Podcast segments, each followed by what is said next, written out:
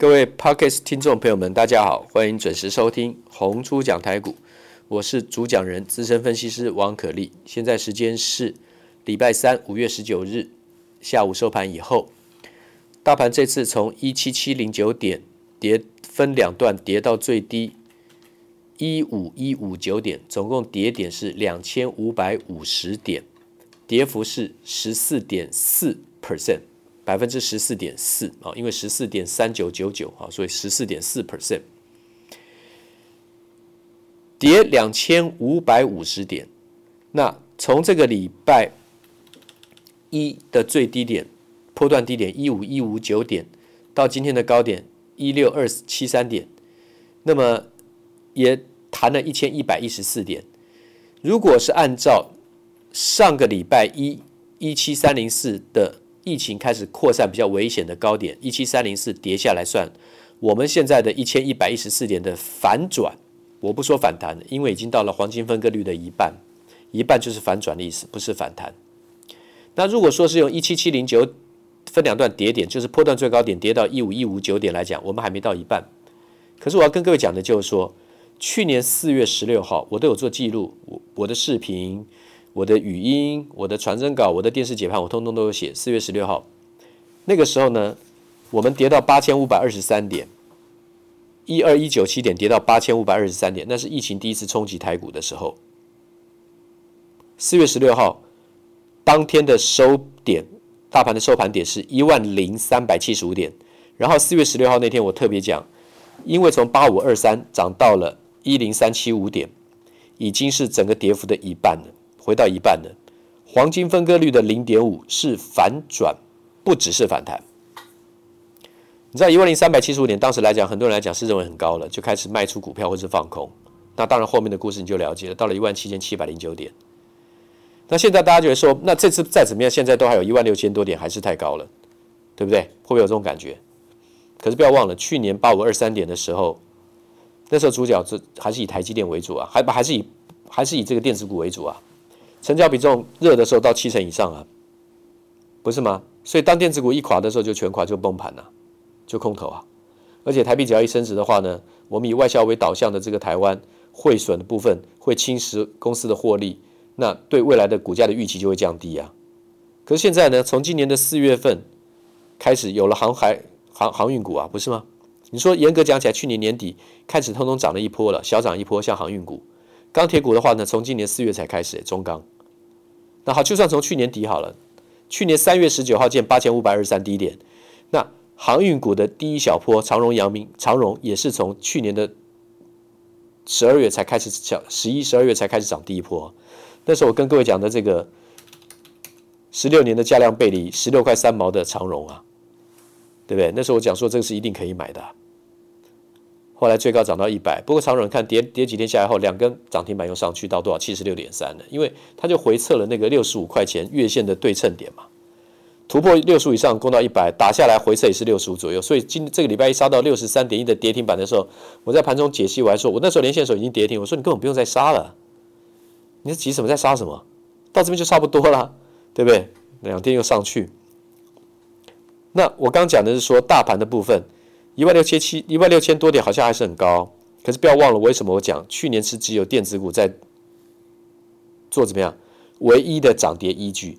这一次的话呢，不是哦，不是只有电子哦，还有航运、钢铁哦，还有其他船产，像塑化，还有金融股。所以现在的多头架构其实反而是比较健康的。各位听众，你有听出来吗？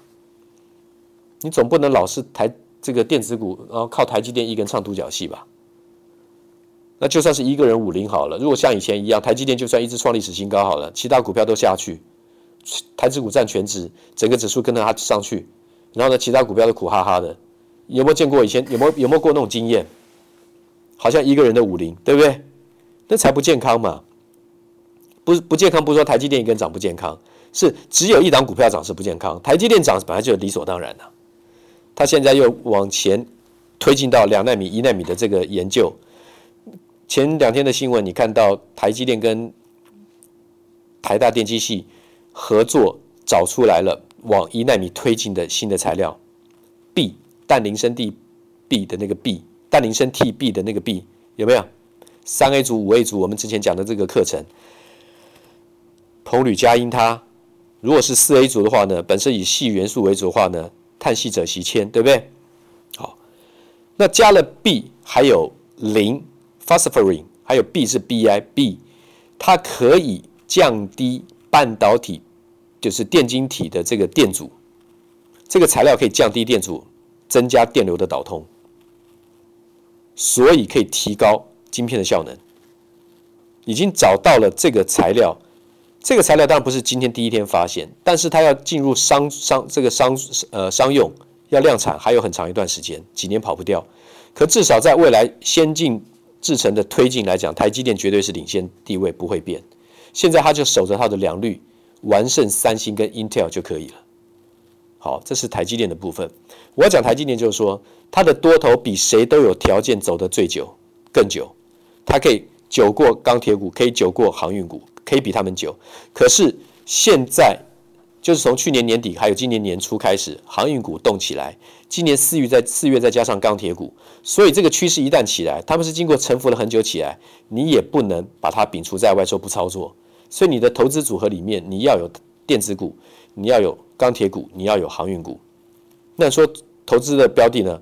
其实三三个族群的龙头，你就要买台积电，你就要买长荣，那你就要买中钢，不是吗？啊，可是好像也不太对哈，因为长荣实在是蛮贵了，不是吗？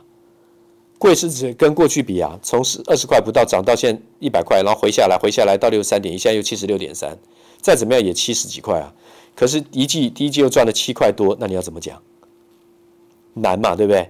也就是说，你的组合里面电子、传产都要有就是了。那我做了很多的个股的说明，今天不重复，我们继续讲解这个光跟电磁波。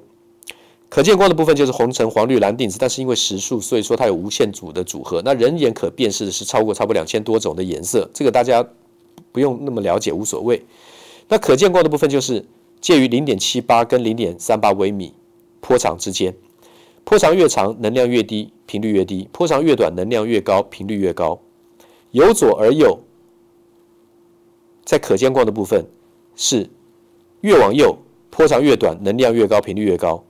可见光以外，已经看开始不可见光的第一个，就是说波长比可见光的零点三八微米人肉眼的范围，肉眼的极限，波长更低，能量更高的是紫外线。紫外线的在右边，就是比紫外线能量更高的，波长更低的是 X 射线，X 光嘛，对不对哈？比 X 射线再更高的是伽马射线，辐射、核放射啊。这个是伽马射线。那可见光的左边，波长越来越长，能量越来越低，频率越来越低的可见光左边的零点七八微米以上，比零点七八微米的极限，肉眼看到的极限的之上，不可见光的第一个是红外线啊，所有的遥控器用的都是红外线啊，它它的能量其实并不高，频率比较低，比红外线能量更低的，频率更高的是微波。我们主我们我们料理用的、啊、微波微波微波器材啊，所以其实微波的杀伤力比红外线更低啊。当然我不是说你去没事没没事眼睛去对着那个微波啊，就去去靠近它，我我不是这个意思，就是说大家不用对它过度紧张了。然后比微波的波长更长，然后能量更低的就是无线电波啊。所以从最左到最右，中间会经过我们的肉眼的可见光，我念一遍。就是波长最长、能量最低、频率最低的是无线电波，再来往右，再来是微波，再来往右是红外线，这都是属于不可见光。再来进入中间的可见光，就是红橙黄绿蓝靛紫，介于零点七八，左边零点七八微米到右边零点三八微米，然后再往右边进入不可见光的，就是紫外线，再来 X 射线，再来伽马射线。好，那么什么叫做光电效应？光电效应的话呢，就是光照射在金属板上，激发出电子的效应。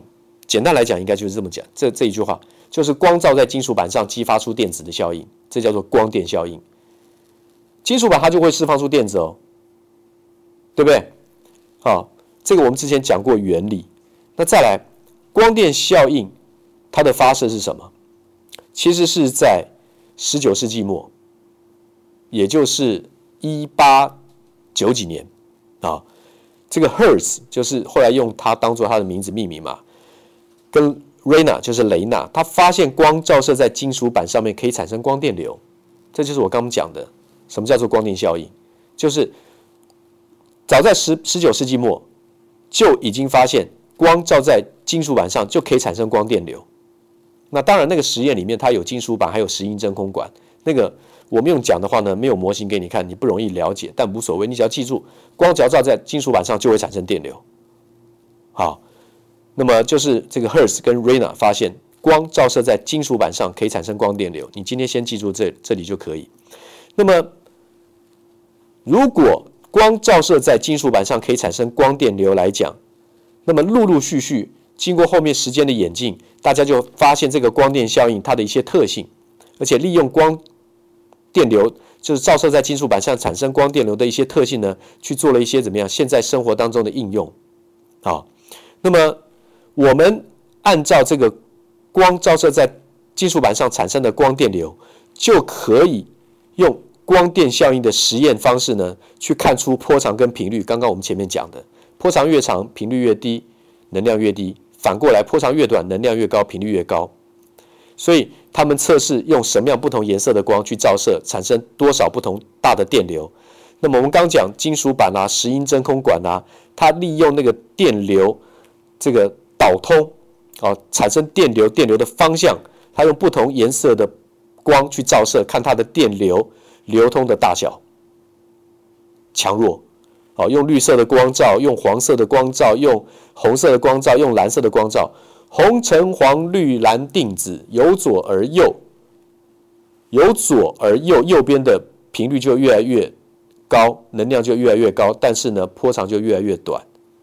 好，为什么我们刚讲不同的颜色会有不同的波这个频率跟这个能量，就是实验做出来的，所以我们才知道，呃，原来介于介于可见光介于零点七八到零点三八微米。好，那么它真正的应用在可见光跟不可见光，它有一些数学的符号，我不打算在这边去做说明，因为看不到去讲数学符号，第一个不容易理解，而且太枯燥。而且也对一般投资大众来讲，没有什么太大的必要。好，那这个东西的话呢，它原理简单，说起来是复杂的。我们现在只要讲光电效应就好。上个周末其实我讲到了，就是说，让我们都觉得很诧异，不管你是不是本科系的，都一直都对它很有兴趣探讨的，各路人马探讨的，也是超过百年的是什么？双缝效应、双缝实验。就光到底是力还是波，其实都是，而且是同时存在。结论好像是如此，怎么会有一个东西是同时存在两种现象跟状态呢？这个是奥妙，光是真奥妙的。宇宙间行进速度最快的就是光嘛，理论上来讲，将来不知道是不是如此。但光它可以同时用光粒子的现象表现出来，它也可以当做电磁波的波有干涉现象出现。这就是双缝实验，两条缝的那个双缝实验。有兴趣的话，你可以 Google 去看那个实验，既有趣又让人觉得毛骨悚然。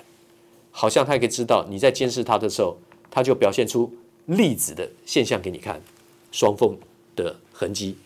出来如果知道说你不监视它的时候呢，它产出来出来的就是波的干涉形态，就变成斑马线条，像西瓜线条一样。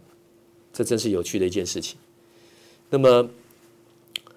好吧，今天的这个专题报告也是继续进行到这里哦。光电的部分，我们会一个一个再往下推，重新会去讲电压、电流这些基本的东西，大家一定要去了解。不要忘记了，电子股是普遍超跌的情况，当然比传产股要严重。